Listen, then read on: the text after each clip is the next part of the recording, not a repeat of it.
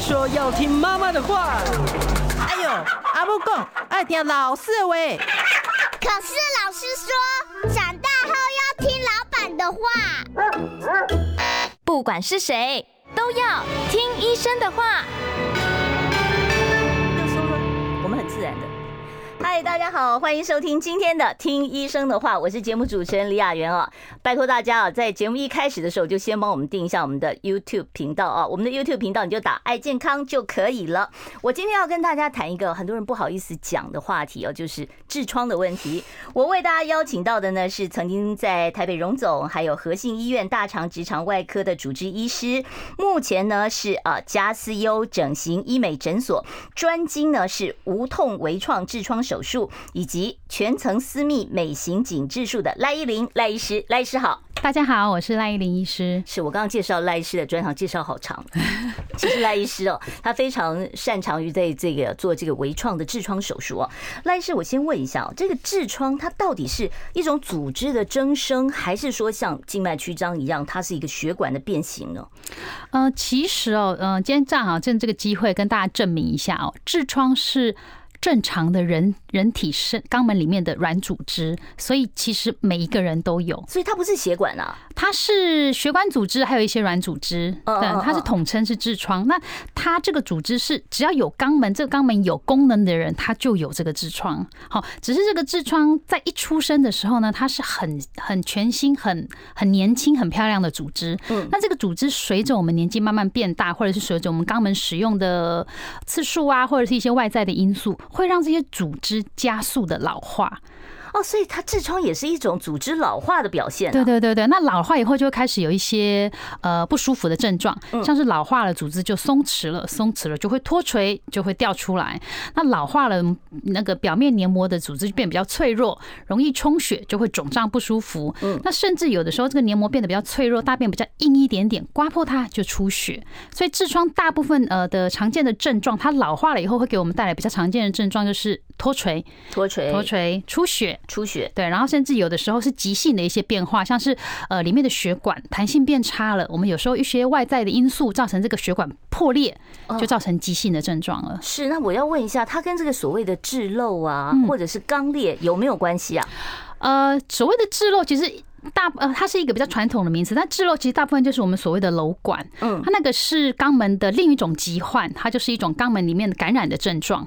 哦，所以它跟痔疮之间是没有关系的，呃，没有，不大有关系。那它会合并发生吗？呃，因为痔疮的症状跟瘘管的症状是有可能同时有发生的，那就要看当下你的不舒服的症状是什么。是，好，那我我要再问几个这个大家常听到的名词：内痔、外痔、混合痔啊，这到底差别在哪里啊？这个这个，嗯，我们不太分得出来啊。对，呃，基本上就我们医学上面，我们知道肛门有个有一条线叫做齿状线，齿状线简单的说就是呃肛门黏膜组织跟肛门呃皮层组织的交界。我们那个图上可以看得到吗？对对对对对，就是那个弯曲的那个线。哦，弯曲那条就叫齿，对对对，叫齿状线，叫齿状线。对对所以简单的说，齿状线上面的就叫做内痔，嗯，那齿状线外面的就叫做外痔。那如果是从上面慢慢慢延伸下来连贯起来的，就叫做混合痔。那但是一般一般民众其实不会知道自己的齿状线在哪里啊，对对对，所以我会直接跟民众说，就是如果你的肛门平常二十四小时平常很正常的状态，你一掰开就看到一块肉的，我们就把它当混合痔了。那如果是你大便的时候，或是某些负压比较大的的状况推出来的，呃你才看得到，就是说大便用力那种。对对对，他甚至有人是深蹲哦，深蹲都会哦。对对，深蹲负压比较大的时候，它才会出来的啊，那个就叫做内痔，它会自己跑回去的，那个就叫内痔。是，赖是，我相信在您的门诊中，一定有很多人是忍了很多年才去看嘛，对不对？因为不好意思的，对对对对，这个原因哦。您在临床上见过最大的痔疮大概有多大？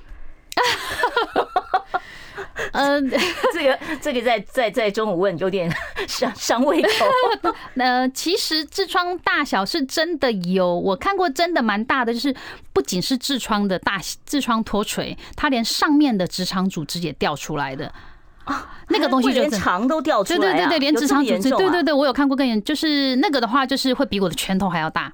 哇，就真的比全，那就是不单是痔疮的脱垂，它会连上面的直肠组织都一起掉出来的。但是单痔疮的大的话，大概最大的会有，我们会说像几个乒乓球在肛门口的感觉。乒乓球的大小哦，如果你你想想看，一个乒乓球塞在肛门口，那真的很难受，很不舒服，对对，很不舒服嘛，对不对？那我就问一下，为什么会有痔疮？我们最常听到就是说，啊，你久站久坐啊，然后或者是你有便秘的习惯，那是不是还有一些其他的理由？就是像您刚才讲的老化之外，还有其他的理由吗？呃呃，遗传呢？遗传其实是有的，因为其实痔疮我说过，它就是软组织的一个老化。那每个人的软组织血管的弹性，先天生下来的时候就是条件就是不一样的。有的人特别容易有，像其实痔疮如果比较好发在年轻族群的话，我都会直接问客人，你是不是也有一些血管的静脉曲张？就是你血管的弹性先天就比较差的。所以静脉曲张跟痔疮也是也是类似，就都是血管弹性比较不好的关系。对，所以你说遗传就是通常你的血管弹性比较差，软组织的弹性比较差，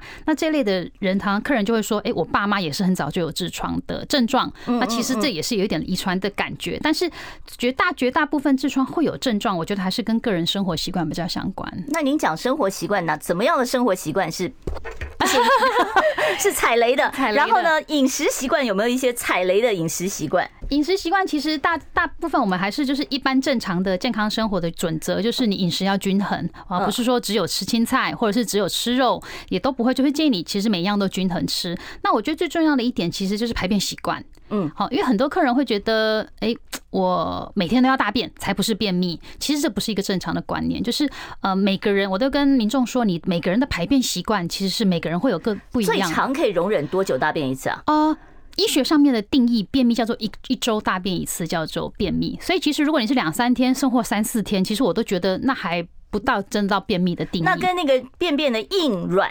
有有有在判断的吗？对对对，嗯，就是假如说粪便在肛门里面，呃，在直肠里面停留时间越久，它水分被吸收的越多，那它就会变得越干，所以大便就会比较硬。所以，假如说你的粪便真的是三四天一次，那我就会建议要多喝水，多摄取水分，那这样的大便会比较没有那么硬。所以，有长期便秘习惯的人特别容易痔疮，这是对的吧？嗯，有这样的关联性，其实是因为我观察到，就是因为有觉得长期便秘，就是他可能觉得两三天都没大便了，他会想要去马桶蹲。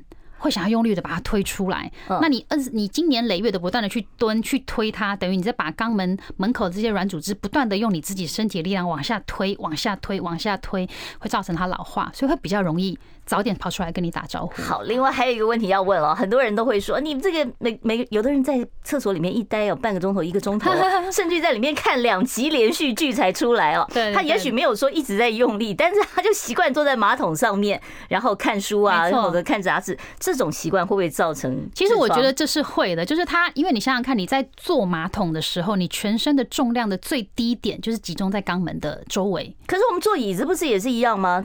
哎，对，坐椅子跟坐马桶是不一样的。其实你坐椅子，它是平均分散在我们屁股的肌肉上面，但是坐。马桶的时候，那肛门的那个点是悬空着的，所以你全身的力量其实是垂在那个地方的。那这样的血液回流也会比较差。那那个时候你长期这样蹲，长期这样蹲，长期这样推它，那痔疮容易。我都会跟开开玩笑跟民众说，你这样蹲久了，痔疮就会掉出来了。是，那这样讲起来的话，那个甜圈圈的坐垫是不是也不应该常坐？因为它是悬空哎。对，它其实它是在有一些特殊状态的时候，有的人会使用，但也不会建议经常使用它。好，那我问一下赖医师，就是您刚才也讲到，就是说有的人是拖了很多年，实在受不了。了了才来哦，他们来求诊的时候，最常跟您抱怨的是哪些症状？那有没有男医师不好意呃不男病人不好意思给女医生看的情况？对，有呃，其实来门诊求诊最常见的症状，大部分有分成两类，就是我刚刚说，第一个就是脱垂，就是掉在外面的，不管是长期二十四小时掉在外面，或者是说走路走一走掉出来要用手推回去的，这对他们来说会造成非常大的困扰。哦，这是第一个。那第二个就是出血，因为民众比较。害怕看到血，会因为痔疮造成贫血吗？有，门诊还不少见，就是长期慢性的出血，因为可能就是偶尔哎大便流一点血，拍一下就过去了，慢呃就在慢长期慢性的这样，反而比较容易造成贫血。所以痔疮有没有可能大出血？有。也是有的，那就看你当下，对，看你当下的那个嗯血管破裂的程度。如果你当下破裂的血管程度，它充血的是非常厉害的话，我们都会说，甚至有的人痔疮出血，像女生来月事，甚至比比女生月事还要多，就是整个马桶都是血，好可怕。对对对对对对对，嗯，是。那我就要问一下，这个痔疮啊，如果说我都不处理的话，像尤尤其是这个，如果已经刮破皮了，那会不会造成感染或脓疡这样的问题啊？其实大家对呃很多人都会觉得担担心说，哎，肛门是一个很脏的地方，大便每天经过，对对对对对。但是其实它不并不会特别容易感染，因为我们人体会有自然修复的机制，就是你跌倒了一个擦伤，你即使不理它，伤口还是会自然愈合，除非你本身有一些自体免疫的毛病，或者是抵抗力比较差，伤口比较不容易愈合的慢性疾病，不然大部分其实即使是 OK 痔疮痔疮刮破了出血了，它还是会自己愈合的，不会有特别容易有感染的这个机会。是赖医师，我想很多人去呃这个痔疮出血的时候，最怕的就是说我这会不会不是痔疮的血，会不会是肠癌的血？对，那这个出血我们怎么分辨有可能是肠癌还是痔疮呢？嗯，其实呃大肠癌造成的出血，嗯，非常。比较不容易会被会不容易被被被看出来，呃，简单的说，大原则就是，当你看见马桶里的血是呈现比较鲜红色，甚至是从肛门里滴出来的，那这种会比较靠近，我们会比较偏倾向它是靠近肛门的出血。那这样的血我们会比较倾向是痔疮造成的出血。当然，如果你的癌症病灶是也很靠近肛门，甚至是就是直肠的部分，它也有可能会造成出血。但这样的出血的通常会是粘在大便上面的，或是跟着大便一起出来的。要让那种要。像那种痔疮出血滴滴滴滴滴，或者是瞬间喷的这么多血，通常还是以痔疮的几率高，痔疮的几率高，但是也不是完全一定都是肯定是痔疮。痔疮跟肠癌一点关系没有，对不对？对，理论上是没有的。好，这大家可以放心啊，痔疮跟肠癌原则上是没有关系的，没有绝对的关联性。好，那另外就是痔疮急性发作的时候，是不是有什么样的处理？急性发作的时候，就是哦，突然间肿得很大，对对对对对，突然间充血，对对对。那这是有一些诱因会造成急性发作。通常门诊的民众，我会问说，哎，你这个他就会说，哎，我突然肿一颗起来很痛，我就会问说，那你是不是注意帮我？注意，就是你当下发生的时候，排便状况是不是有异常？是不是拉肚子了？还是你便秘蹲马桶蹲特别久，特别的用力？通常就是反复的拉肚子啊，或者是你瞬间非常非常的用力才会。把那个血管给撑破，才会急性的肿起来。所以这个也是会自然修复的嘛，对不对？也是会自然修复的，没错。好，我们要稍微休一下，休息一下，不是休一下啊。好，我们稍微休息一下，待会儿呢，我继续来跟赖依林赖医师讨论痔疮的问题。我知道有很多人有这方面的困扰，待会儿三十八分开放现场 call in 专线，到时候欢迎大家打电话来。我关心国事、家事、天下事，但更关心健康事。我是赵少康。推荐每天中午十二点在中广流行网新闻网联播的《听医生的话》，我们邀请到的都是国内数一数二的医疗权威，给你一个小时满满的医疗资讯，让你健康一把抓。除了收听以外，还要到 YouTube 频道上订阅 “I Care 爱健康”，按赞、订阅、开启小铃铛，爱健康三支箭，一件不能少。欢迎大家呢回到我们听医生的话节目现场。我今天现场为大家请到的呢是曾经在荣总还有和信医院大肠直肠外科担任主治医师，目前呢是加斯优整形医美诊所的啊专科医师赖依林赖医师到节目中来跟我们谈谈痔疮的这个治疗问题啊啊，待会儿呢三十八分我开放现场 call in 专线。听众朋友，如果你也有这方面的问题，想要请教我们的赖医师的话，欢迎大家呢，待会儿可以拨电话来。赖医师，我们刚才其实聊到了，就是说你为什么会发生痔疮，然后痔疮的一些急性症状等等啊。我想问一下，那种痔疮的急性发作跟你吃东西有没有关系？有人说我吃个麻辣锅我就急性发作了，的确是有的，这所谓的上火是不是？的确，在诊间有遇到客人，他就是来的时候就说他吃了麻辣锅以后就拉肚子了。嗯，拉肚子了以后就造成就肛门就忽然肿一包起来了。不是因为你吃太辣，而是因为你拉肚子。对，可能是你吃了比较麻辣的东西，血管比较扩张，就弹弹性变得比较差。那你又拉肚子了，或者是又不一定拉肚子，有的人是便秘。嗯，对，然后就会造成这个。急性血栓的这个发作，那再问一下赖医师了。很多妇女都在抱怨说，哎，以前也好端端的，怀孕前都没事啊，一怀孕痔疮好像就开始就跑出来了。对，为什么在怀孕期间？那是因为胎儿的压迫吗？呃，也是一部分的原因。其实，在怀孕的这个过程，对我们女生的这个身体状况整体是改变非常非常的多的。那第一就是在怀孕的过程中，我们的骨盆腔会需会有非常大量的血液涌入，因为子宫需宝宝需要营养，所以非常多的血液会灌入进去。那血液灌注进去，随着宝宝越来越大，越来越大，我们的那个静脉回流会变差。那刚刚说过，痔疮其实就是血管跟软组织。当你静脉回流变差的时候，软组织就比较容易充血，比较容易充血。这个软组织，你随着呃下腹腔、我们骨盆腔的那个压力越来越大，宝宝越来越大，你的压力越来越大，血力血液回流越来越差，这个软组织就充血的越来越大，有的时候就会掉出来了。哦，对，那这个是不是宝宝生下来之后，他自己就回去就好了呢？哎，对，其实大部分的状况是这个样子。哦，是哈，对对对对对，所以很多怀孕期间不能处理痔疮，对不对？呃，尽量原则尽大原则是尽量不处理，但是你说真的，少数遇到一些非处理的状况，对对对对对，那还是会硬着头皮，然后找妇产科医师一起监测宝宝的状况啊，就是两科一起处理，两科一起帮忙一起处理。是，所以万不得已啊，就是不做直比较直接的这个手术，可能是做一些药物的治疗。对对对。好，那接着我就要问一下，什么情况之下痔疮我们必须要做积极的处理？那一般如果说不是很严重的痔疮，只是偶尔发一下，那我们是不是可以用药物就让它？它整个好了呢？哎，这没错。其实我们在门诊啊，我们外科医师呃治疗的方式，其实最最喜欢就用的就是手术。但是其实大部分我们正常外科医师在门诊看痔疮这一类的疾患的时候，都会跟民众说：如果你觉得它给你带来的困扰并不并不常发生，偶尔一次，偶尔一次，那它发作的症状其实不严重，好，那这样子的话，其实就跟它和平共处就可以了。所以大部分就是比较初期一级啊、二级，甚或早期的三级。大部分都是偶尔。嗯，发生，那你其实用一些药膏，用一些塞剂可以缓解当下的症状。那那段时间不舒服的时间过去了就好了，那也没有一定要用手术来处理。是，那刚才您讲到一级、二级、三级，我就在想说，我们一般不是只有癌症在分期吗？痔疮也分级啊？啊，癌症是分期，那我们痔疮是分级。哦，那总共几级呢？通常我们就是简单来说分四级。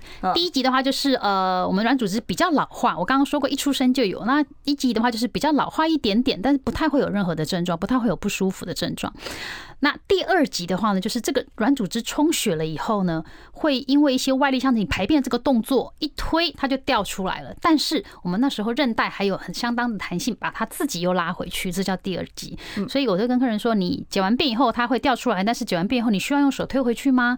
如果不需要，就是第二级。哦，需要用手推的就第三级，就是第三级了，没有错。那最严重是几级？最严重就是第四级。第四级就是它长期二十四小时，不管你有没有解便这个动作，它都在外面。对对对对对对，那就会。造成比较大的困扰。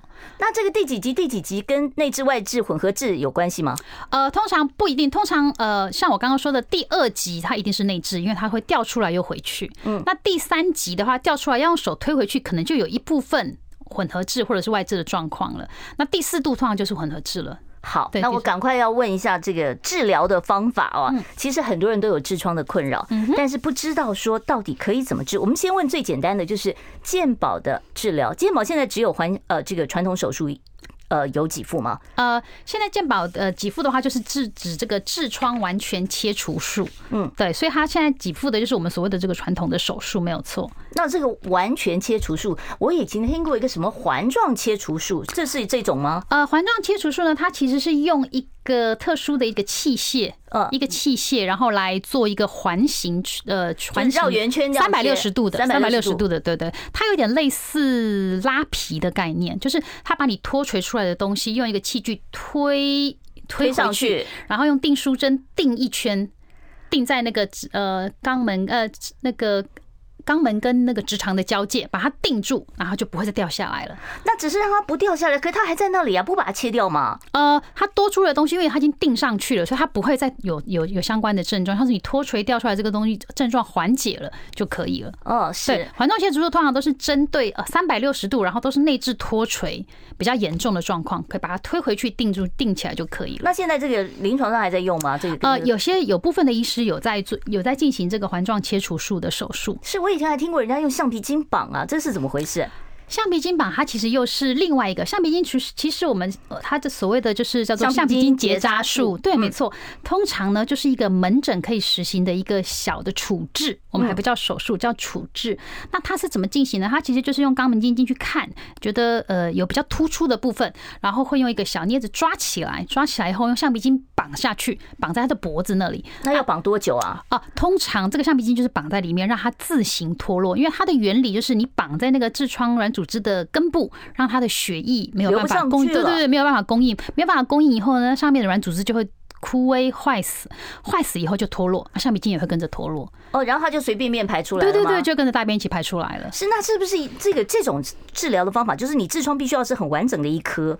对，通常是可以看得到比较明显的一个形状的一颗，然后通常不会太大颗。这是只有内置才能这样处理。对对对对对，外置就不能这样。外置没有办法这样处理，因为外置我们是皮肤有感觉神经，那没有办法用橡皮筋去绑它。好，那另外一个硬化剂注射疗法，这是什么东西啊？打针啊？这个其实是比较已经几乎没有人在做了，对对，已经没有人在做了，是老呃比较古老传统的方式，它就是打一些硬化剂，也是进我们痔疮软组织里面，那借由打硬化剂进去，去阻断它的血管供应，然后让这个。呃，软组织自己的就凝固坏死，然后去解决。有点像橡皮筋嘛，也是让它自己类似类似的，这原理是一样。那现在没有人在做，因为其实你打进去的东西，第一浓度，第二种类到底适不适合，第三你要是打进去，它如果因为它是血管组织，它如果沿沿着血管跑到身体其他地方去，有可能造成一些其他的问题，所以还是有风险。对对，还是有风险的。所以硬化剂基本上就我在训练的过程中，已经没有没有人在使用这件事情。所以那现在主流的治疗方法到底是什么？嗯。如果是不需要开刀的，就是传统一样啊，就是塞剂啊、药膏。但如果是需要手术的，就会有很多种环状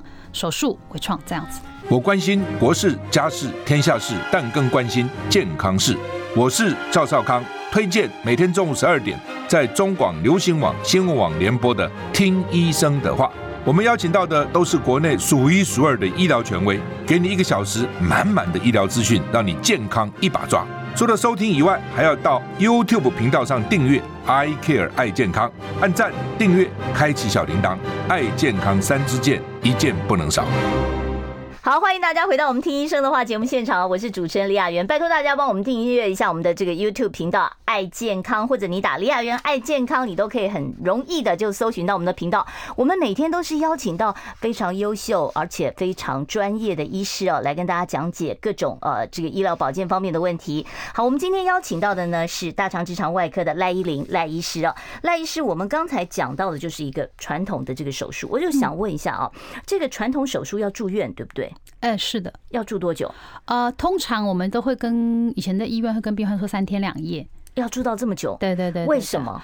呃，是怕感染吗？呃，倒也不是怕感染，就是术后疼痛度比较高，然后会需要观察比较久一点点的时间。会有多痛啊？会到痛到下不了床吗？呃，我觉得其实疼痛度最相关的因子是你本身痔疮严重的程度。哦，就是痔疮非常的严重，你要处理关系到你切口的大小，对对对，你处理的范围越多，那你疼痛度就会比较高。哦，那现在其实我我在满街都看到很多这个诊所都都有告诉大家说，我们现在有所谓的微创哦，可以不要请假你就来做这个痔疮的治疗。那这又是一种什么样的治疗方法？它到底为什么可以这么短就恢复呢？呃，微创其实它的概念哈，是一开始是从我们呃做其他其他的手术，但是微创其实最原本的概念就是你的伤口切口跟以前的手术比起来是变小的。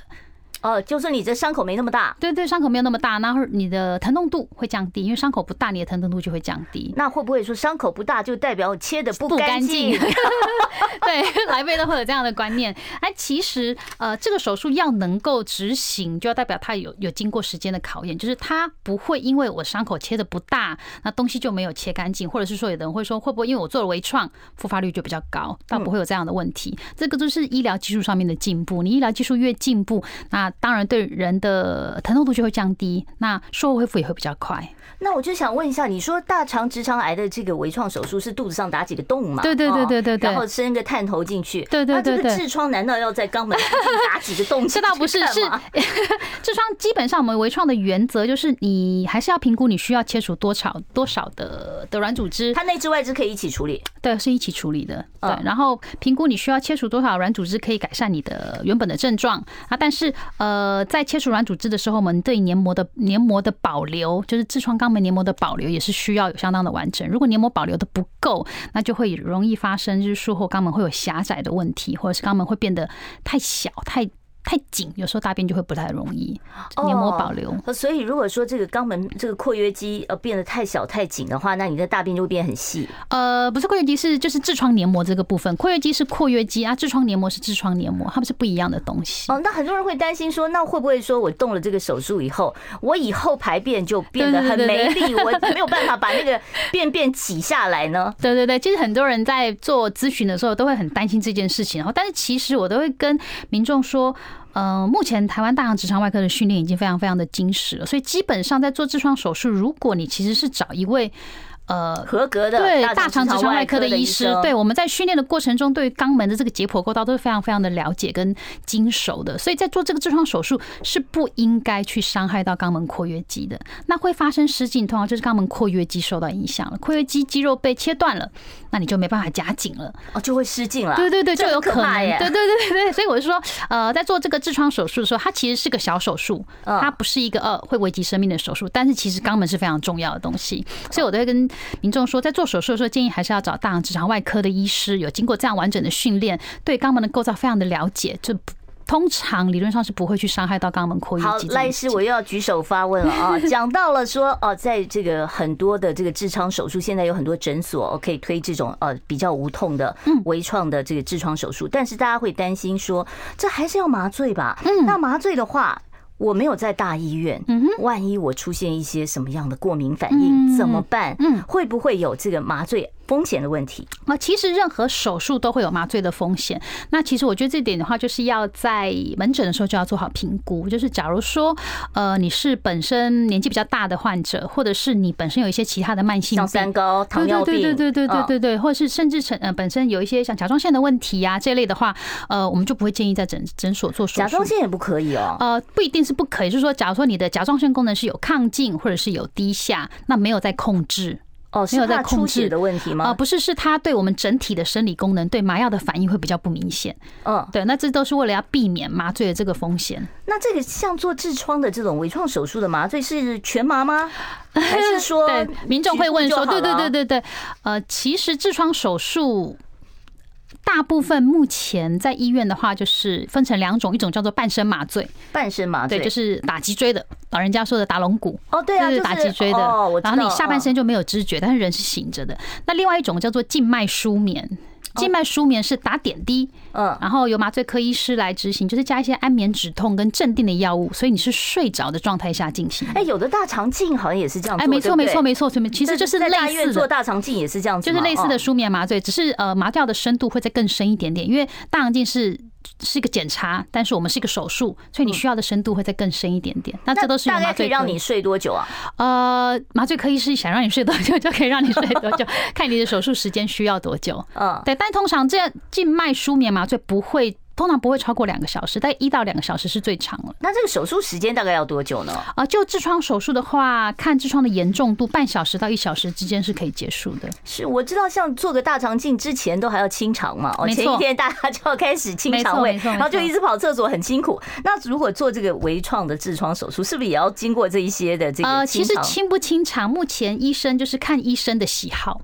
还可以不清肠就做，是可以不清肠的。有的时候就是呃，来当天要手术之前灌个肠、解个便就可以，就可以开始做手术了。那有些医生会比较有洁癖，他会希望在做手术的过程中不会有大便不断的出来干扰，那就会清肠。所以其实清不清肠对于手术的并发症或手术的预后是没有相关性的。我要问一下，痔疮手术，不管你是传统手术或者是现在这种所谓的微创手术啊，这两种手术它有没有并发症的风险？是什么样的并发症？任何手术其实都会有并发症的风险。那大部分常见的风险就是出血，就是术后比较大的出血，会需要再次手术来止血的，或者是呃血肿，哦，就是伤口会肿起来啊，出血它就肿成一包啦。那甚至第三种就是感染。嗯，那肛门手术、痔疮手术，通常术后如果有感染的状况的话呢，不，如果不是脓疡，我们就会叫它这样瘘管。哦，对对对对，那这些东西都还是有一定的并发症的比例，但其实像就是如果是经验熟练的医师，其实呃比例真的不高了。像割到这个呃失禁这个机会几乎是没有吧？我几乎。几乎真的是不太应该发生的事情，是不太应该发生的。OK，我要准备开放现场 call in 专线，如果你也有痔疮方面的困扰啊，你想要请教我们今天邀请到的赖依林医师的话，你待会儿可以拨打现场专线零二二五零九九九三三零二二五零九九九三三，或者你有大肠直肠外科方面的问题，都欢迎你直接打电话来请教赖医师。休息一下，我关心国事、家事、天下事，但更关心健康事。我是赵少康。推荐每天中午十二点在中广流行网、新闻网联播的《听医生的话》，我们邀请到的都是国内数一数二的医疗权威，给你一个小时满满的医疗资讯，让你健康一把抓。除了收听以外，还要到 YouTube 频道上订阅 “I Care 爱健康”，按赞、订阅、开启小铃铛，爱健康三支箭，一件不能少。欢迎听众朋友回到我们听医生的话节目现场，我是主持人李雅媛。我们今天现场呢，为大家邀请到的是大肠直肠外科的赖依林医师哦。赖医师呢，目前是优呃加思优整形医美诊所。我觉得你们那个名字只要念英文就会绝对不会念错，就 Just You 哦。对对对。好，然后呃，这个赖依林医师呢，今天跟我们谈的是痔疮这个问题，所以有这方面的困扰或者是大肠直肠科方面的问题，欢迎你打电话到零二二五零九九九三三二五零九九九三三。我们接第一位听众朋友电话，你好，请说。喂，哎，你好，你好，请问哦，我那个痔疮哦，嗯，我用那个痔疮的药膏啊，嗯，然后伸进去擦哦，嗯哼，就在那个括约肌的内壁啊，嗯，从上面看下去，大概八点钟那个方向啊，有一个凸起啊，嗯哼，按这个这个怎么办呢？你的凸起是呃硬硬的还是软软的呢？然后就尖尖的嘞，尖尖的，哎，就就有一个凸起这样。通常会有凸起，呃，我们的痔疮，我刚刚有提到哈，痔疮软垫它其实本身就是呃会有凹凸不平的。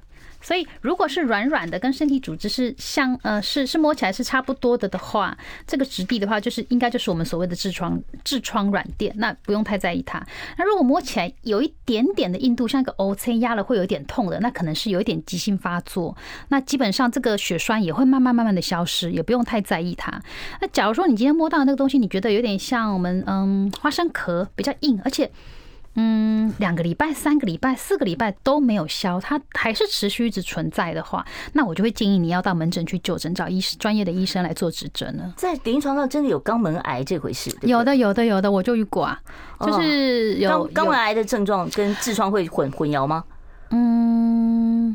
大部分都是觉得肛门有东西，但是痔疮其实是软垫，所以它会像你平常压自己的手的那种软软的感觉。但是肛门癌癌症的话，它会偏比较偏硬，质地会偏硬，而且它不会消失。就像您刚才讲的说，摸起来像花生壳，对对对，有点就要特别小心了。对对对对。好，我们接下一位听众朋友电话。喂，你好，请说。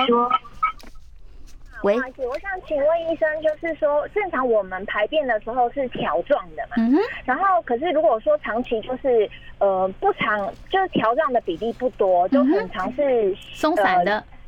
呃，对对对，你没有到没有到稀，就是但是就不是条状。嗯哼。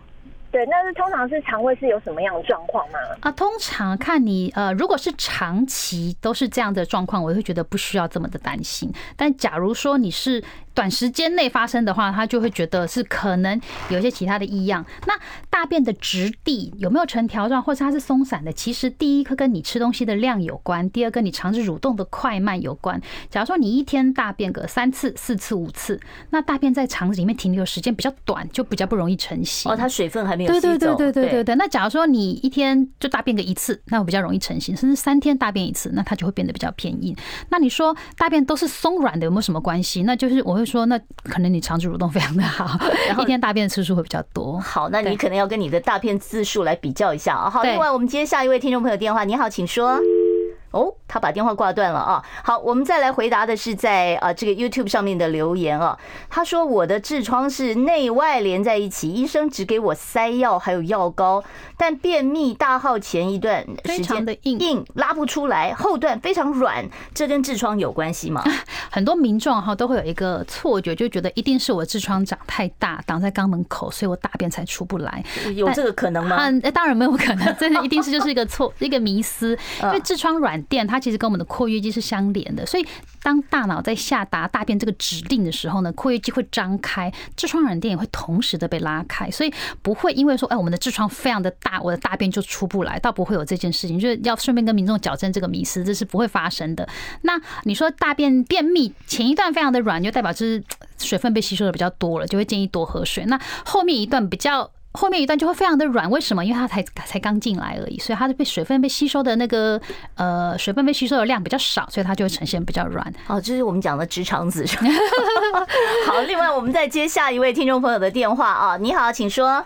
喂，你好，是。请问我应该属于内痔？嗯哼，已经有二三十年了，我现在七十几嘛。嗯，就说常常，嗯哼，大便。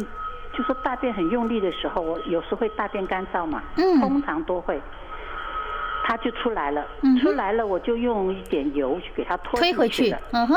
我想请问，我这个要看医生吗？呃，看不看医生，我会问说，你觉得他有没有困扰你呢？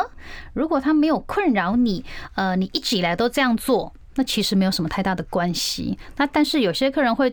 脱垂不是大便这个动作，慢慢慢慢久了，可能走路久了也会掉出来，或蹲下来捡个东西，甚至是一直在外面。对对对对对，那这个如果造成困，即使是这样也没关系。如果你没有困扰，你想跟他和平共处，OK 的。我会跟民众说，不致癌，不致命，会怎么样？可能你会麻烦，你会觉得生活不方便。啊，当你真的觉得生活不方便，他困扰到你了，你想处理他了，那再来处理就可以了。好，我刚刚其实忘了一个很重要的问题，就是很多人觉得说我呃怕痛。啊，我不想住院三天两夜，我不想去做这个传统手术，我要做这个现在比较流行的微创的痔疮手术。嗯，但是他没有健保啊，嗯，我要花多少钱？呃，价格情况通常就不一，就是一般诊所房间店的价格也不太、也不太、不太呃有一个准则。那但是通常价格会是在我我自己评估，大概会是在呃几万块之间，几万块？对对对对对，五万。可能 好，会跟他的这个痔疮大小什么，还有严重度要处理的范围，所以每个个案的价钱还不一样。对，没错。好，我们接下一位听众朋友电话。你好，请说。哎，那医师午安，我想请问一个问题。嗯，我我的痔我的痔疮是属于内痔啊，他平常在便便的时候，嗯，哎，有时候就很顺，就就没有出血啊，偶尔有时候就会出血。嗯哼，啊，这啊，我是没什么感觉啊，只是说。不知道是跟饮食有关系，还是还是是什么问题？怎么会造成出血这样？出血并不是，并不是每次都出血哦。就没错，哎，对，大部分的民众都是这个样子，就是不是每一次都出血。那可能偶尔会出血，就是呃，大便次数多呢，还是大便比较硬呢？甚或是有时候会遇到，就是你可能人比较累啊，累也会出血啊。哎，就是你可能人体的那个我们黏膜的那个修复力比较差的时候，比较容易遇到这样的状况。嗯，好，他有人在问了，他说有糖尿病、高血压、痛风、肝炎，我是不是就不适合在呃这个诊所里面做手术，必须要到大医院呢？通常我会比较严苛，我比较洁癖一点点，就是只要年纪太大的，或者是呃呃真的有一些三高疾病的，我其实通常还是会建议民众到医院去做手术。倒不是因为说这个手术在医美诊所做危险，而是说你本身的这个疾本身的疾病，我们必须要去设想，如果发生了一些不预期的预发并发。发症就是当麻醉的风险啊，或什么的话，在医院是对你来说是一个比较安全的场所。所以一般来讲，其实它是一个很安全的小手术。没错。但是如果说你本身还有身体有一些其他比较呃长期的慢性病的话，对对对对对，就会建议到医院去。对对对，因为我会觉得。手术最重要的、最重要的，哎，安全是最重要。对，所以假如说你本身的一些疾病，还是会建议你到医院去，会比较安全。好，我今天因为时间的关系，我们现场外面我已经将他们电话关掉，关掉了，我们就没有办法再接听其他听众朋友的电话了。我们今天非常谢谢呢，呃，这个嘉思优整形医美诊所大肠直肠外科的赖依林医师接受我们的访问，谢谢赖医师，谢谢大家。好，明天见喽，不要忘了中午十二点。